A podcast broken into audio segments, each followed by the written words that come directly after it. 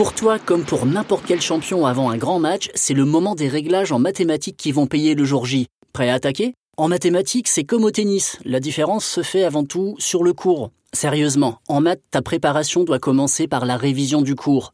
Évite absolument de passer aux exercices avant de maîtriser la théorie. Le plus souvent, c'est contre-productif. Tu ne vas pas y arriver et commencer à stresser. Un peu comme le joueur qui ferait l'impasse sur l'échauffement. Risque de claquage assuré. Tu as relu ton cours attentivement? Après cette mise en jambe indispensable, il est important de passer immédiatement à un ou deux exercices d'application directe. Commence par les exercices les plus simples possibles. L'objectif à ce stade, c'est de te familiariser avec le cours.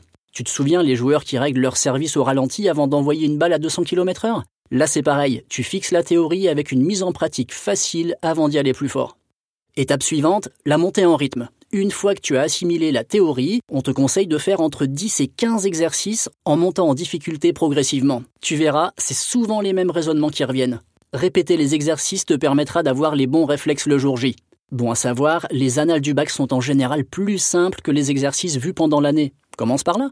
Attention, une fois que tu maîtrises un chapitre, l'entraînement n'est pas fini. Regarde les grands joueurs. Une fois qu'ils maîtrisent un mouvement, ils n'arrêtent pas de le répéter pour autant.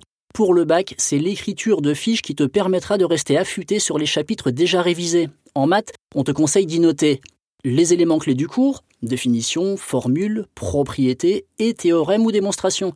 Souligne la formule ou le théorème incontournable et reprend aussi les arguments qui justifient l'application des théorèmes, car très souvent au bac, les exercices sont basés sur les mêmes méthodes. Il est primordial d'y ajouter une liste d'exercices que tu as trouvés difficiles afin de les refaire de temps en temps une liste d'erreurs que tu commets souvent pour mieux les éviter. Un dernier conseil pour les fiches. Après avoir parcouru les annales, vous pouvez les classer en fonction du nombre de fois que le chapitre est tombé au bac, pour travailler et mémoriser ces chapitres en priorité. Théorie, pratique, fiches, il est temps de vérifier s'il n'y a pas de trou dans la raquette. Faire des QCM au lieu d'exercices classiques est un bon moyen de déceler très rapidement d'éventuelles lacunes sur un chapitre. On peut également améliorer ses chances de réussite en regardant les notes qu'on a eues pendant l'année et retravailler les exercices des devoirs où on a été le moins bon. Allez, tu y es presque. Deux derniers conseils pour la dernière ligne droite. En relisant les annales du bac, tu as dû te rendre compte que certains chapitres reviennent souvent. Essaye d'identifier les chapitres qui retombent le plus. Il y a de grandes chances que ces chapitres retombent cette année.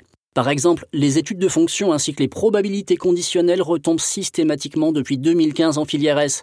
Afin d'optimiser ses chances de réussite, il est important de s'entraîner à ne pas travailler les exercices dans l'ordre chronologique des sujets, mais se donner plutôt quelques minutes pour regarder tous les exercices et identifier les exercices que l'on maîtrise le mieux et ou qui rapportent le plus de points. Maintenant, à toi de jouer.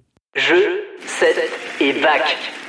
Dans un monde qui change, on peut réviser son bac aussi pendant Roland Garros. BNP Paribas, la banque d'un monde qui change.